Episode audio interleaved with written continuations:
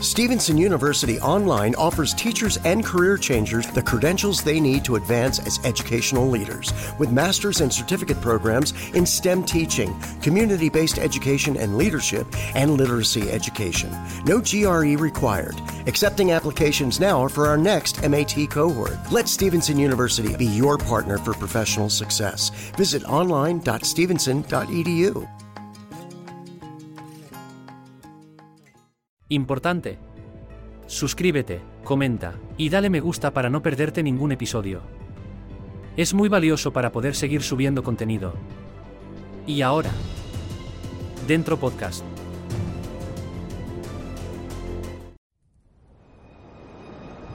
En 1590, las Islas Británicas estaban gobernadas por dos monarcas, la reina de Inglaterra, Isabel I, y el rey Jacobo VI de Escocia. En mayo de aquel año, Jacobo regresó a su país procedente de Dinamarca con su flamante esposa, Ana, pero su viaje de luna de miel se convirtió en una pesadilla. Mientras la flotilla atravesaba el Mar del Norte, se desató una enorme tormenta. Según un relato sensacionalista del incidente, el barco del rey en particular fue azotado por vientos extremos y enormes olas.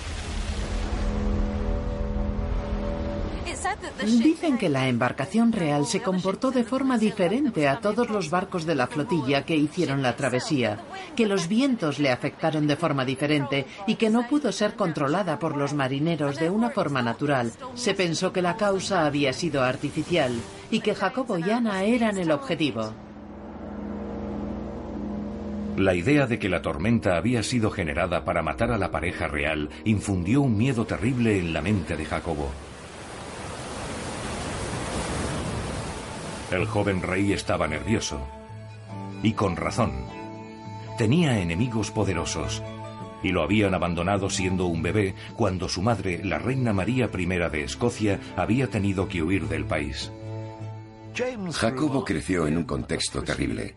Sucedió a su madre decapitada en una cárcel inglesa. Su padre ya había muerto estrangulado víctima de una conspiración. Mientras crecía, los cuatro hombres que gobernaron Escocia fueron o asesinados o ejecutados o enviados al exilio. Jacobo se hace un hombre y antes de abandonar Escocia es víctima de dos intentos de secuestro o asesinato. Él mismo frustró uno de ellos agarrando la cabeza del asesino con un brazo y pidiendo ayuda a voces. No es extraño que estuviera nervioso. Cuando Jacobo reflexionó sobre la tormenta que estuvo a punto de matarlo, se convenció de que aquello había sido otro intento de asesinato. Pero esta vez había sido orquestado por hechiceras y brujas. Su miedo a la amenaza que encarnaba la brujería se había ido fraguando durante su estancia en la corte real danesa. Dinamarca era uno de los centros intelectuales de la caza de brujas.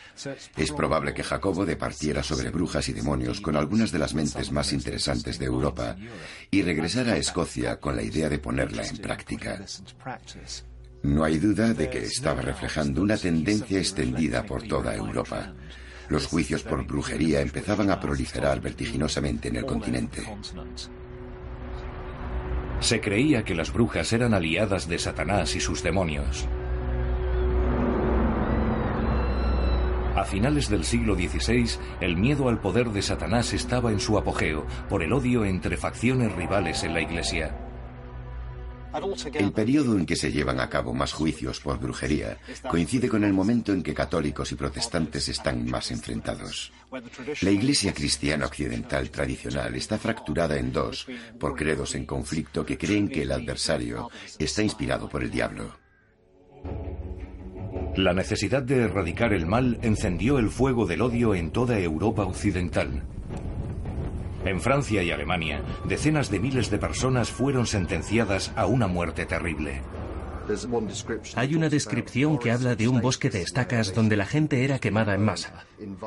Y la sensación era que todo aquello estaba ya fuera de control. Si quieres conocer el horror, basta con retroceder en el tiempo y viajar a una pequeña ciudad del norte de Alemania llamada Kedlinburg en 1589. 33 mujeres fueron quemadas vivas en un día. Es una forma de morir terriblemente dolorosa. Bastaba con quemar a unas 20 o 30 personas al mismo tiempo, un promedio habitual en una ciudad noreuropea de la época, para crear la impresión de un bosque de estacas en llamas. Y si soplaba la más mínima brisa, las casas del lado opuesto de la plaza se cubrían de grasa humana, desde los adoquines y el pavimento hasta el tejado. En 1590, el auténtico horror de las purgas de brujas en masa no había llegado a las islas británicas. Pero el rey Jacobo estaba a punto de cambiarlo. La tormenta que casi hundió su barco convenció a Jacobo de que Satanás estaba intentando destruirlo. El rey desató entonces una guerra contra el terror satánico que acabaría con la persecución y muerte de centenares de sus súbditos. Su miedo se extendió hasta la ampliamente instaurada creencia popular en la magia, que desde entonces se convirtió en un delito de pensamiento que se podía castigar con la muerte. En el siglo XVI, cada pueblo tenía sus magos que utilizaban hierbas y hechizos para curar enfermedades, resolver los problemas de la gente o incluso para influir en el clima. A aquellos hombres y mujeres se les conocía como curanderos o sanadores. En el Museo de la Brujería, en Boscastle, Cornualles, hay pruebas sorprendentes de la importancia de la magia en la vida cotidiana. Esto es un libro de magia escrito a mano que data de finales del siglo XVI y es el cuaderno personal de un curandero o sanador. Construye una prueba fascinante del papel que la magia jugaba en la vida diaria de la gente. Es una auténtica mezcla de hierbas medicinales, encantamientos amorosos, como conseguir objetos mágicos. Este es un conjuro para conseguir piedras mágicas de una golondrina. La sacas del nido, le haces un corte en el vientre y en su interior encontrarás tres piedras de diferentes colores. El poder de la primera estriba en que al dársela a cualquier mujer preñada dará a luz de inmediato. El poder de la piedra roja estriba en que aquel que se la introduzca en la boca conseguirá cualquier cosa que pida. La magia curativa era especialmente importante porque los médicos eran muy caros. Los curanderos tradicionales eran personas muy significativas en sus comunidades, conocían en profundidad la vida de las personas y la magia liberaba y fortalecía a la gente corriente y les ayudaba a acometer los desafíos a los que tenían que enfrentarse. Uno de aquellos curanderos era Agnes Sampson, que ejerció en Keith, Escocia, durante la década de 1580. Entre sus clientes había ricos nobles y gente paupérrima. Se había ganado el respeto por su trabajo como curandera y partera. Con las raíces adecuadas. Pronto se convertiría en la figura central de uno de los mayores juicios por brujería en la historia de Escocia. Las raíces adecuadas. La magia curativa podía proteger a las personas contra la enfermedad y la desgracia, pero también podía tener propósitos más oscuros. Se creía que tenía el poder de dañar y también de matar. Este es un hechizo muy impactante porque demuestra cómo la magia protectora podía transformarse en un maleficio. La gente utilizaba los maleficios, pero casi siempre como represalia cuando alguien les había hecho algo malo. Y este es un hechizo para hacer confesar a un ladrón. Dibujas un ojo y luego clavas en la pupila un clavo. Y entonces el ladrón sufrirá dolor en el ojo hasta que venga y confiese su robo. La mayoría de estos objetos son para hacer magia destructiva. Son la clásica imagen de una víctima en la que la persona que la ha confeccionado inserta alfileres, dagas u otros objetos para destruir su vida. La Iglesia no hacía distinción entre la magia negra y la magia blanca. Para la gente que cree en la magia, estas son armas asesinas y son aterradoramente eficaces. Los ortodoxos, la élite cristiana, no pueden creer que la magia pueda venir de ninguna parte excepto del demonio. Siendo la magia una fuerza neutral como cualquier tecnología, la vieja y práctica distinción popular entre magia buena y magia mala, en la creencia cristiana establecida, se transforma en una parte de la guerra sin cuartel entre el bien y el mal. En 1591, Jacobo VI se convirtió en un cruzado en aquella guerra contra el diablo. Encabezó las detenciones de decenas de personas, a quienes consideraba sospechosas de haber provocado la tormenta que había estado a punto de ahogarlo.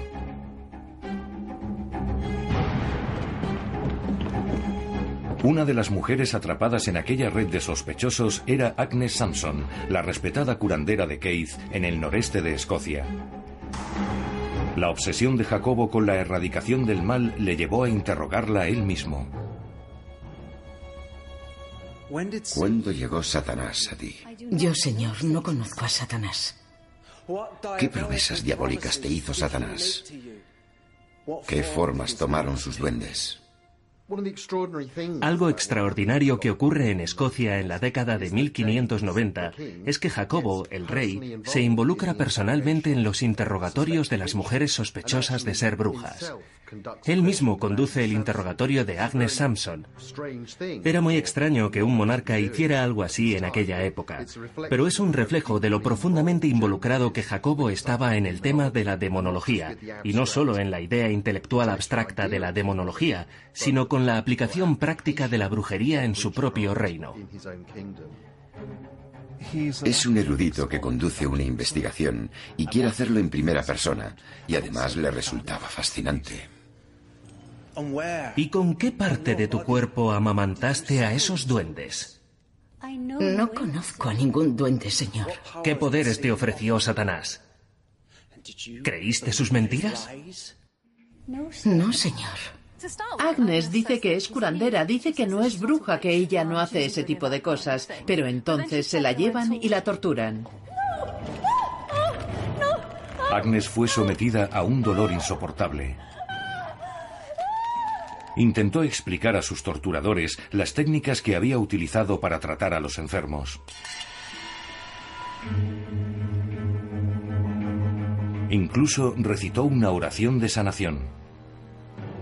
Todas las clases de enfermedades que puedan existir, en el nombre de Cristo yo te conjuro, lejos de la carne y la osamenta, y en la tierra y en la piedra, yo te conjuro el nombre de Dios. Combina magia con cristiandad, que era una parte muy importante de la magia popular. La mayoría de la gente que practicaba la magia se consideraba cristiana devota. Para ellos la magia que utilizaban era un regalo de Dios, una de las maneras en que el poder de Dios se manifestaba en el mundo natural. Para los cazadores de brujas, esa mezcla de religión y magia sugería que la cristiandad se había corrompido por el influjo de fuerzas demoníacas. Con el permiso del rey, los torturadores de Agnes le infligieron dolor y la privaron de sueño para conseguir una confesión.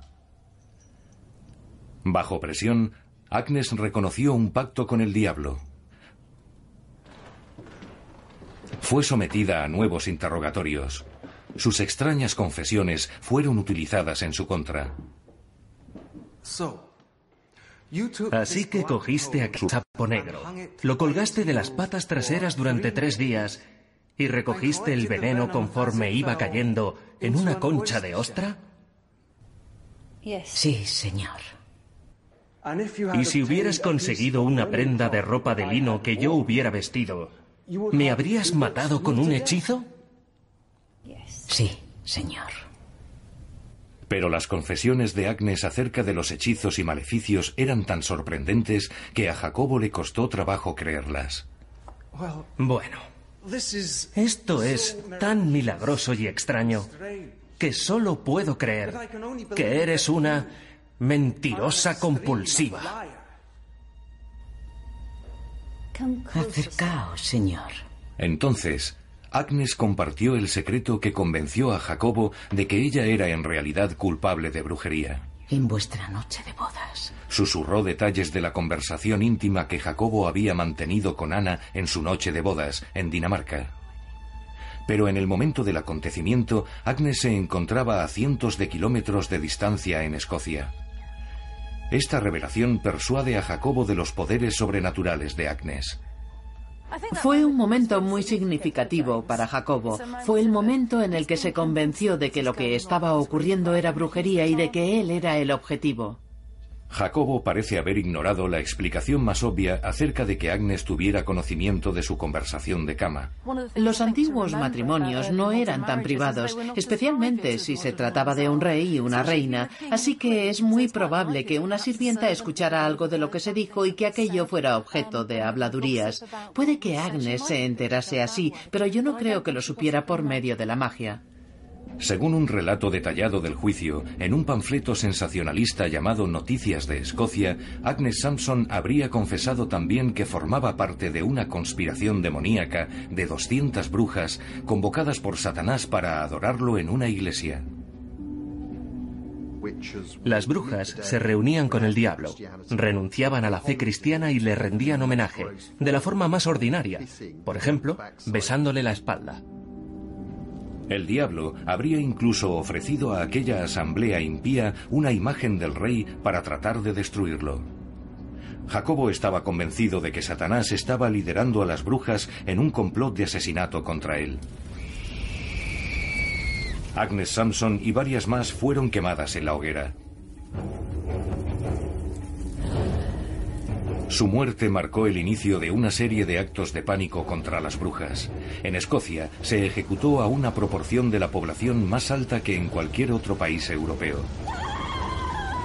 Se calcula que 2.500 personas entre mujeres y hombres fueron ahorcadas o quemadas en la hoguera.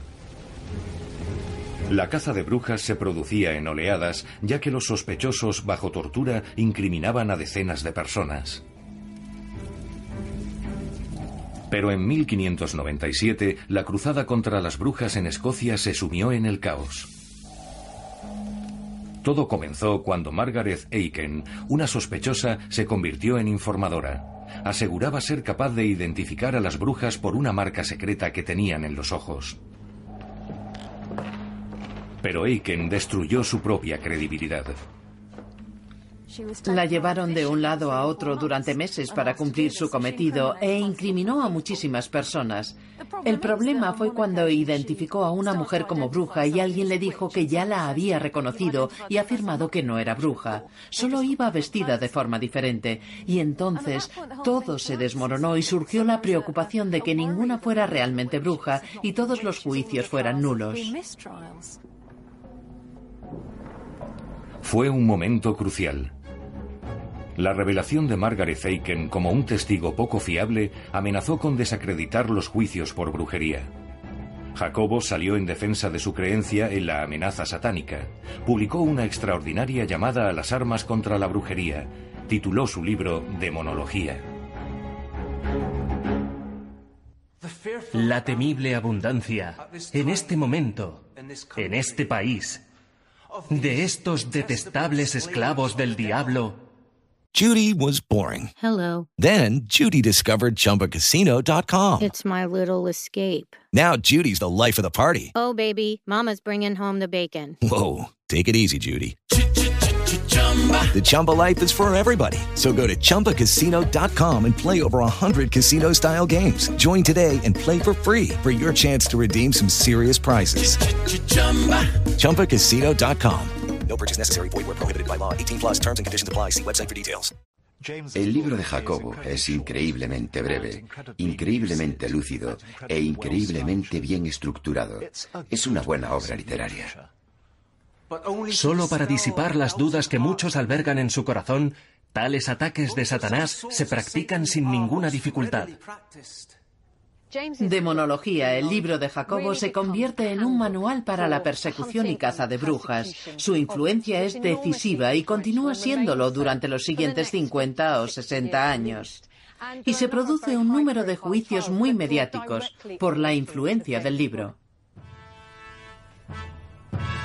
La influencia de demonología podría haber perdurado en Escocia, pero en 1603 muere la reina Isabel I y Jacobo VI de Escocia hereda su trono como Jacobo I de Inglaterra y se lleva consigo su terrorífico libro.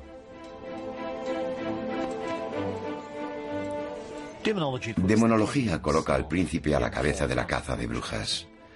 Como consecuencia, la caza de brujas se convierte en una actividad oficial del nuevo Estado británico. Ahora hay una línea a seguir, respaldada por un texto breve y sencillo, que dará lugar a toda una serie de nuevas ideas y publicaciones.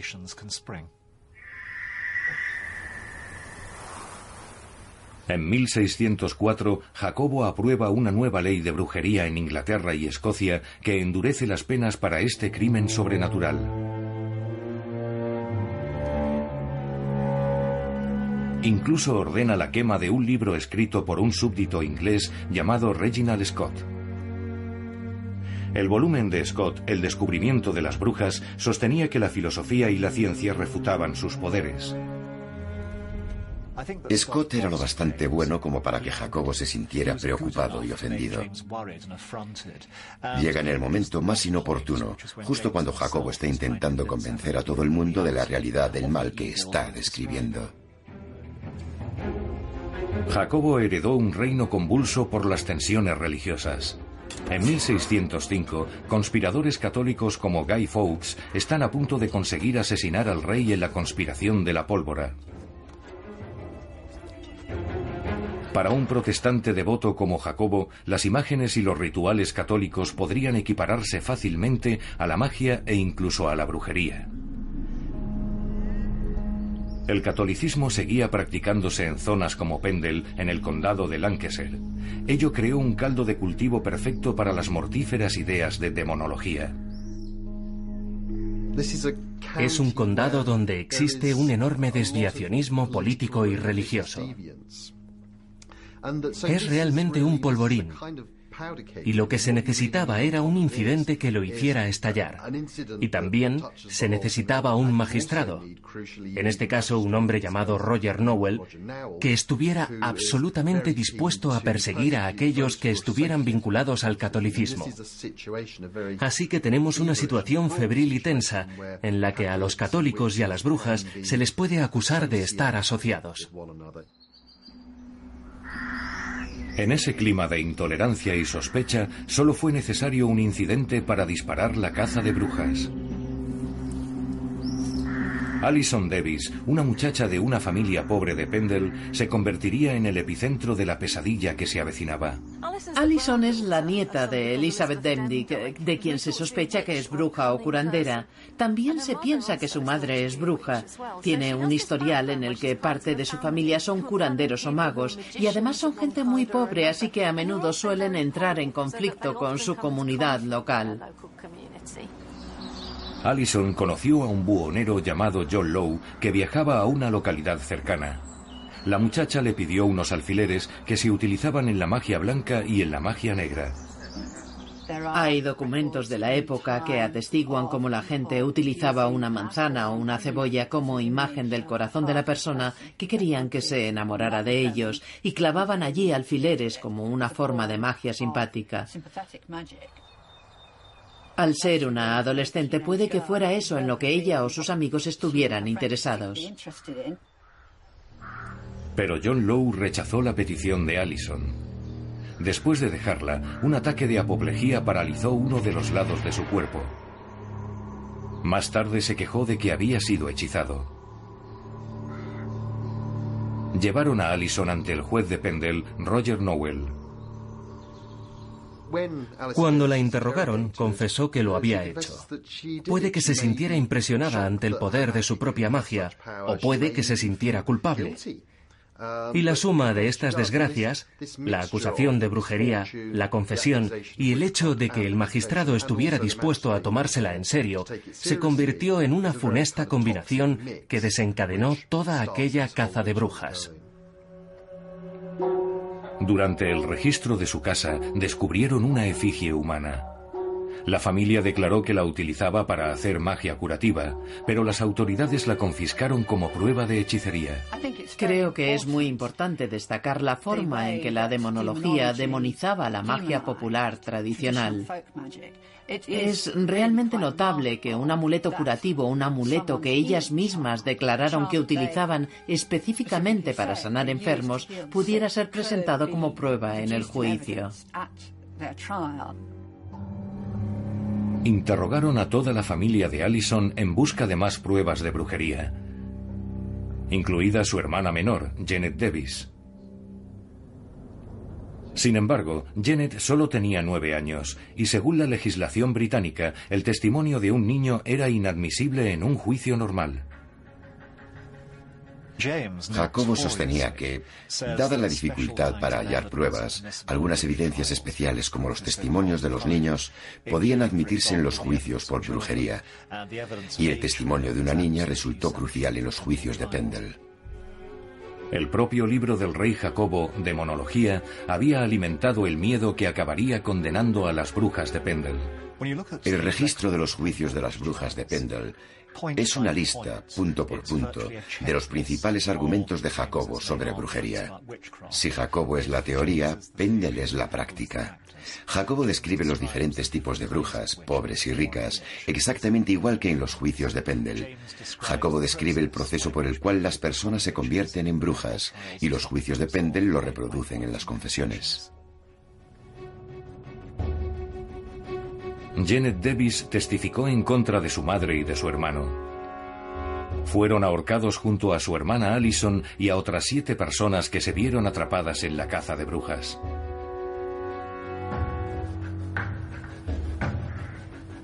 Sin embargo, a pesar de los esfuerzos de Jacobo para acabar con la brujería, parece que ésta todavía tenía el poder de golpear en los círculos próximos al rey.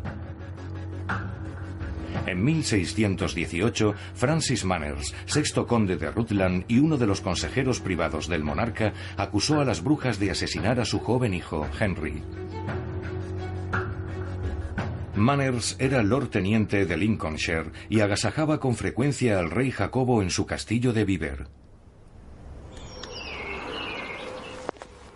La historiadora Tracy Borman investiga la extraña tragedia que se abatió sobre la familia del conde.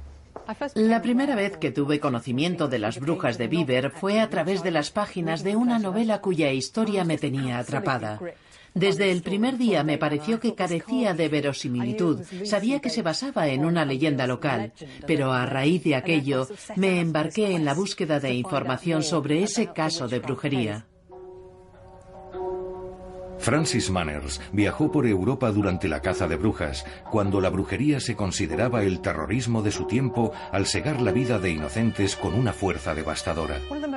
Un elemento notable en esta historia es esta tumba donde figura una declaración escrita del propio conde en la que afirma que sus dos hijos habían muerto por prácticas maléficas y hechicería.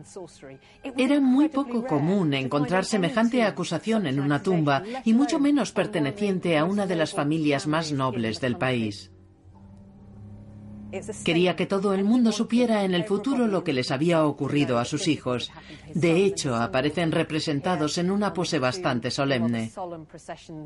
El mayor Henry sostiene una calavera que simboliza su aciago destino. Okay, round two. Name something that's not boring. laundry? Ooh, a book club. Computer solitaire, huh? Ah, oh, sorry, we were looking for Chumba Casino. That's right. ChumbaCasino.com has over 100 casino style games. Join today and play for free for your chance to redeem some serious prizes. ChumbaCasino.com. No purchase necessary. Full prohibited by law. 18 plus terms and conditions apply. See website for details.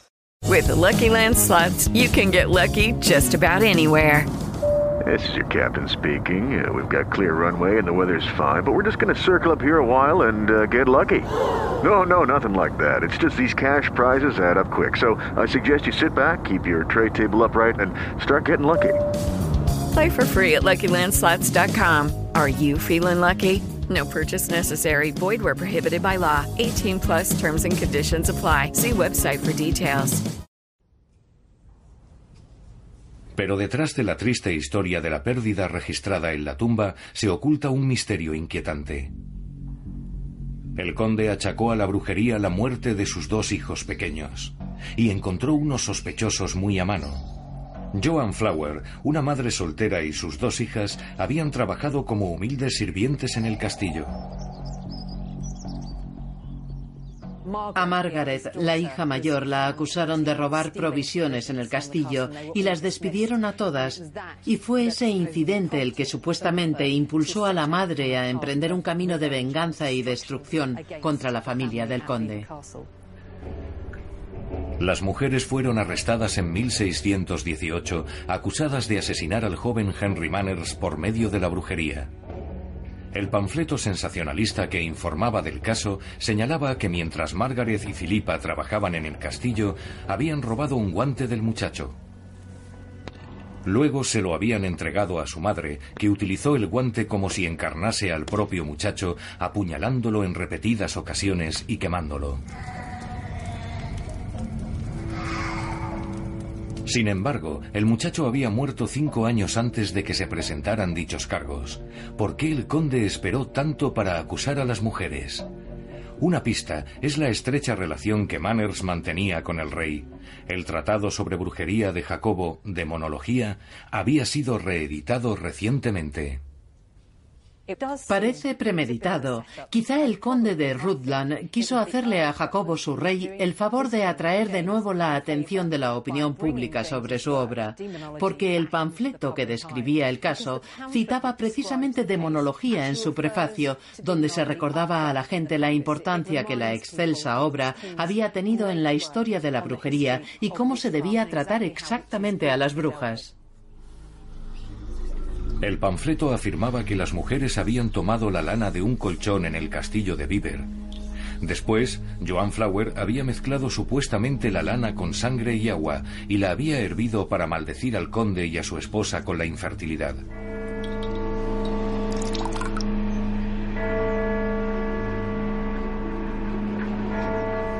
Condujeron a la familia Flower al castillo de Lincoln para someterla a juicio. La prisión en la que permanecieron detenidas es tan siniestra hoy como lo era hace 400 años. Al descender a las mazmorras, la atmósfera cambia de inmediato. Hace mucho frío y todavía hoy, siglos después, se puede percibir la desolación y la desesperación que los prisioneros debían sentir aquí abajo. Se puede ver el lugar en el que las cadenas estaban atornilladas a la pared, donde los reos permanecían atados. Es un lugar sórdido y miserable. El magistrado que juzgó a Margaret y a Philippa Flower y a otras personas que se vieron atrapadas en el caso Bieber pudo ser el mismo que había enviado a las brujas de Pendle a la horca seis años antes. Incluso las evidencias aportadas son similares a las alegaciones formuladas en el juicio de Pendle. Las pruebas presentadas eran parecidas, llenas de formulismos y de todos los elementos clásicos de otros casos de brujería. Los familiares, el pacto con el diablo, las maldiciones pronunciadas por los acusados, todos estos elementos salieron a relucir en el proceso, tal y como había ocurrido en muchos otros casos. El testigo principal de la acusación fue el amigo íntimo y aliado de Jacobo, el conde de Rutland. Hubo un testigo crucial en el caso de las brujas de Bieber. Fue el conde Francis Manners, el primero en subir al estrado de los testigos. Es fácil imaginar cómo se escuchó su declaración y el silencio que debía reinar en la sala del tribunal. Con un testigo de tan alto rango solo podía haber un desenlace. Margaret y Philippa Flower fueron ejecutadas. Su madre había muerto mientras permanecía bajo custodia. Los procesos de Pendle y Bieber demuestran cómo la demonología se había convertido en un manual para la caza de brujas. La lucha de Jacobo contra las brujas halagaba la visión que tenía de sí mismo como monarca. Le erigía en el principal adversario de Satanás en la tierra. La persecución de la brujería tenía en gran medida un matiz político que le otorgaba un papel muy poderoso como rey. Se granjeó la reputación de ser un rey convencido de sus puntos de vista y absolutamente inamovible respecto a ellos. Y lo que provocó fue conseguir que las opiniones de la gente que no coincidían plenamente con sus puntos de vista se hicieran tan rígidas, inflexibles y articuladas como las suyas. El escenario estaba dispuesto para un choque brutal entre el monarca y su nación. Al final de su reinado, el propio Jacobo empezó a cuestionar algunas de las extrañas pruebas y confesiones utilizadas para condenar a las brujas. El interés por la ciencia a principios del siglo XVII hizo más difícil creer en aquellos cuentos de demonios y hechos diabólicos. Cuando Jacobo murió en 1625, casi 30 años después de publicarse su demonología, las cazas de brujas parecían estar desapareciendo. El rey había hecho todo lo posible para acabar con la brujería, pero unas asombrosas pruebas halladas durante unas excavaciones en Cornualles sugieren que fracasó. La arqueóloga Jackie Wood ha descubierto una serie de fosas que parecen contener ofrendas rituales inquietantes. Las más tempranas se remontan a la década de 1640, mucho después de la muerte de Jacobo. Estas tres fosas forman un grupo homogéneo. Hemos llevado a cabo la datación por carbono, pero lo más sorprendente de esta fosa es que es la única circular. El resto son rectangulares. Desollaron a un cisne y cubrieron el fondo con su piel. Todavía se pueden ver restos. Pusieron dos urracas y entre ambas 55 huevos, desde el tamaño del de una gallina hasta el de un pato, siete de los cuales contenían polluelos a punto de salir. Era una práctica arriesgada en plena caza de brujas y cualquiera que se atreviese a practicar rituales paganos corría un grave peligro. Jackie ha encontrado más pruebas de prácticas mágicas en el mismo emplazamiento. Ha descubierto una fosa muy especial llena de extrañas ofrendas. Este es el contenido que hallamos en un depósito votivo. Una increíble selección de telas, ramas de brezo, huesos de cerezas y recortes de uñas humanas. Por regla general, cuando echaban alfileres en un depósito votivo, los doblaban y formulaban un deseo.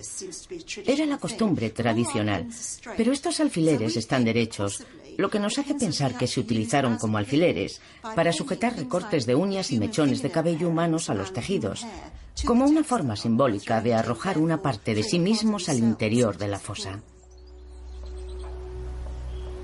Al parecer, esta fosa de los deseos fue destruida en la década de 1640, probablemente como un acto de represalia contra la magia y la brujería. La fosa se excavó durante la época medieval y luego fue rellenada y tapada deliberadamente. Las pruebas sugieren que la fosa se tapó durante la Guerra Civil Inglesa. La guerra estalló en el año 1642, cuando el Parlamento se alzó en armas contra Carlos, el hijo del rey Jacobo. Durante la guerra, un parlamentario de Senai, llamado Mayor Silly, y algunos hombres de la localidad taparon todas estas fosas rituales paganas. Y fue entonces porque en la parte superior encontramos restos de cerámica que corresponden a esa época. En medio del caos provocado por la guerra, la caza de brujas estalló de nuevo en Inglaterra y en Escocia, reclamando centenares de vidas. El sistema legal se fracturó. Los jueces experimentados que podrían haber desestimado los juicios por brujería ya no podían recorrer el país para impartir justicia. En medio de este vacío legal, aparece en el este de Inglaterra un personaje insignificante que no era juez, ni siquiera letrado profesional, llamado Matthew Hopkins. Se estaba muriendo quizá de tuberculosis y su conciencia se había despertado con la lectura de obras sobre brujería llegadas del continente y antes de morir decide purgar a su país del mal. Hopkins vivía en Manningtree, una localidad de Essex. En 1645, después de asociarse con otro personaje puritano llamado John Stern, se iniciaría una de las cazas de brujas más sangrientas de la historia británica. Hay algo profundamente evocador en esta playa abierta de Manningtree. Antes había un puerto, todavía quedan barcos, y era un puerto floreciente, con una gran actividad comercial. Llegaban productos del Mar del Norte y del continente, y también nuevas ideas, políticas, religiosas, radicales, lo que explica por qué este lugar, en medio de un país en conflicto, se convierte en un hervidero de puritanismo en la primera mitad del siglo XVII, el lugar en el que unos cazadores de brujas como Hopkins y Stern podían llevar a cabo fantasías demoníacas. Hopkins llegó a afirmar que había escuchado con sus propios oídos aquelarres de brujas. Unos siete u ocho miembros de esa horrible secta de brujas celebraron un aquelarre cerca de su casa y allí mismo ofrecieron solemnes sacrificios al diablo. Dejó un registro de sus acciones que comenzaba con un escalofriante versículo de la Biblia. Y no permitirás que ninguna bruja quede con vida. Hopkins y Stern se aprovecharon de los agravios y del temor a la brujería entre vecinos. Los cazadores de brujas llevaron estas disputas ante los magistrados de Essex como cargos criminales en toda regla. Uno de los más impactantes ocurrió en la vecina parroquia de Lowford. Un domingo por la mañana, en la primavera de 1645, Prudence Hart, embarazada, estaba rezando aquí, en la iglesia que tengo a mis espaldas, y sufrió un severo dolor abdominal. Salió tambaleándose presa del dolor y se derrumbó en algún lugar por allí. Se puso de parto y dio a luz a un niño todavía con vida. Aquello se consideró una prueba tremendamente contundente de que Prudence Hart había sido hechizada. Culparon a una viuda de la localidad, Ann West, y a su hija Rebecca de provocar el aborto involuntario. Las detuvieron y las acusaron de brujería. Hopkins y Stern recorrieron otros pueblos del este de Inglaterra en busca de más sospechosos. Sus acusaciones se volvieron cada vez más delirantes a medida que se dejaban llevar por sus propios temores. Lo más habitual era detener al sospechoso, aislarlo, mantenerlo despierto, posiblemente hasta tres días con sus tres noches, y hacerle caminar de un lado a otro. Al mismo tiempo, llevaban a cabo un brutal interrogatorio, donde no cabía la negación o la reivindicación de la inocencia. Matthew Hopkins recogió algunos de estos interrogatorios en un informe que escribió poco después. En él afirma haber sido testigo de las criaturas monstruosas invocadas por las presuntas brujas. Elizabeth Clark, una mujer anciana y discapacitada, fue interrogada por Hopkins. A los tres días se derrumbó y dijo, Estoy dispuesta a invocar a mis demonios. Y les puso nombre. Eran nombres como Cucurucho de Azúcar o Llorón Barriga Glotona.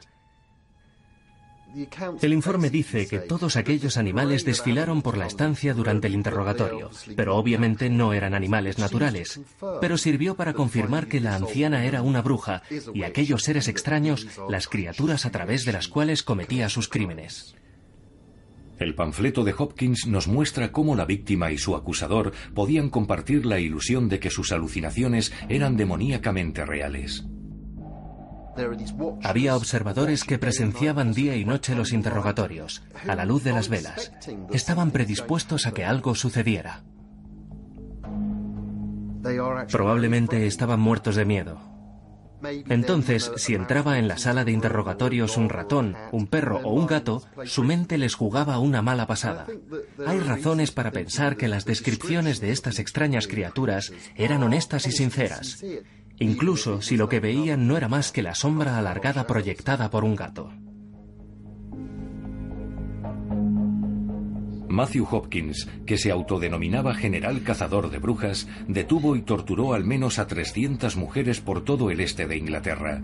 Cerca de 100 fueron ejecutadas. Pero a finales del siglo XVII, el pánico a las brujas alimentado por la demonología comenzó a extinguirse. La última ejecución por brujería en Inglaterra se produjo en 1682, casi un siglo después de la publicación de Jacobo. Sin embargo, los sorprendentes hallazgos hechos en Sabe o Cornualles indican que la fanática cruzada del rey fue un fracaso. La arqueología demuestra que las creencias mágicas perduraron hasta varios siglos después. Se trata de un emplazamiento muy singular. Desde el punto de vista arqueológico, no se ha encontrado otro parecido en Gran Bretaña o en Europa que sepamos.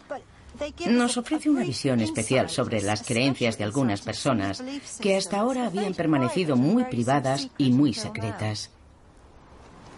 Durante los últimos 12 años, Jackie ha descubierto más de 40 fosas cubiertas con pieles de diferentes aves y otros animales. Todas ellas a pocos metros de la fosa que contiene las plumas de cisne, fechada en 1640. Esta fosa es 100 años posterior. Está fechada en 1740 y no está forrada con plumas, sino con piel. Cuando la analizamos vimos que estaba forrada con piel de gato. De modo que desollaron a un gato negro y forraron la fosa con su piel. Y un poco más arriba colocaron una piedra de cuarzo. Pero lo más asombroso es que sobre el cuarzo había 22 huevos. Cada uno llevaba dentro un polluelo a punto de salir. Creo que se trataba de algún tipo de brujería. Estos extraños rituales de enterramiento parecen abarcar un periodo de 350 años desde el siglo XVII hasta tiempos asombrosamente recientes. Esto pertenece a la última que encontramos y es emocionante. La fosa estaba cubierta con diferentes pieles de color negro y marrón rodeando las paredes interiores. Contenía patas de cabra colocadas alrededor de la base de la fosa y luego la cabeza de la cabra con sus dientes. Alrededor y debajo de ella, un trozo de plástico y un trozo de bramante de embalaje de color naranja. Ahora bien, el bramante se inventó en los años 60 y no llegó a Cornualles hasta 1970. Es decir, que desde la Guerra Civil hasta 1970 hay gente que ha estado excavando estas fosas. Las aves y los distintos animales enterrados en las fosas de Sabeok parecen formar parte de unas creencias tradicionales ya desaparecidas. Pero ninguno de estos hallazgos muestra conexión alguna con rituales satánicos. Era un mito terrible que costó miles de vidas. No existen evidencias de que las personas juzgadas por brujería en los albores de la Inglaterra moderna adorasen al diablo. Sí hay pruebas de que algunas personas practicaban la magia como una costumbre tradicional. Algunos, sin duda, maldijeron a sus vecinos llevados por la cólera o la venganza. Pero la conspiración satánica o la antirreligión que imaginaban los cazadores de brujas era pura fantasía. Una ironía de la caza de brujas es que las descripciones demoníacas de lo que hacían en el aquelarre, esas cosas terribles como el asesinato de niños en un mundo perturbado, sucedieron realmente. Pero sucedieron en esos episodios de la caza de brujas, así que la fantasía del aquelarre nunca existió pero de una manera extraña se proyectaron sobre las supuestas brujas y las escenas de muertes masivas en la hoguera son visiones del infierno que se hicieron realidad en la tierra. El horror de lo que le hicieron a mujeres como Agnes Sampson nos ha legado el término caza de brujas como una descripción sorprendentemente vívida de la peor clase de injusticia. Fue una persecución absolutamente injustificada a unas pobres mujeres que no habían hecho ningún mal, aparte de ser un poco diferentes de sus vecinos, mujeres quizá más viejas, con frecuencia más pobres, o mujeres solteras a las que veían como una amenaza porque no se adaptaban al modelo habitual de sociedad. La obra del rey Jacobo, la demonología, provocó una guerra ideológica que costó la vida a miles de inocentes. Una lección de la historia que nunca deberíamos olvidar.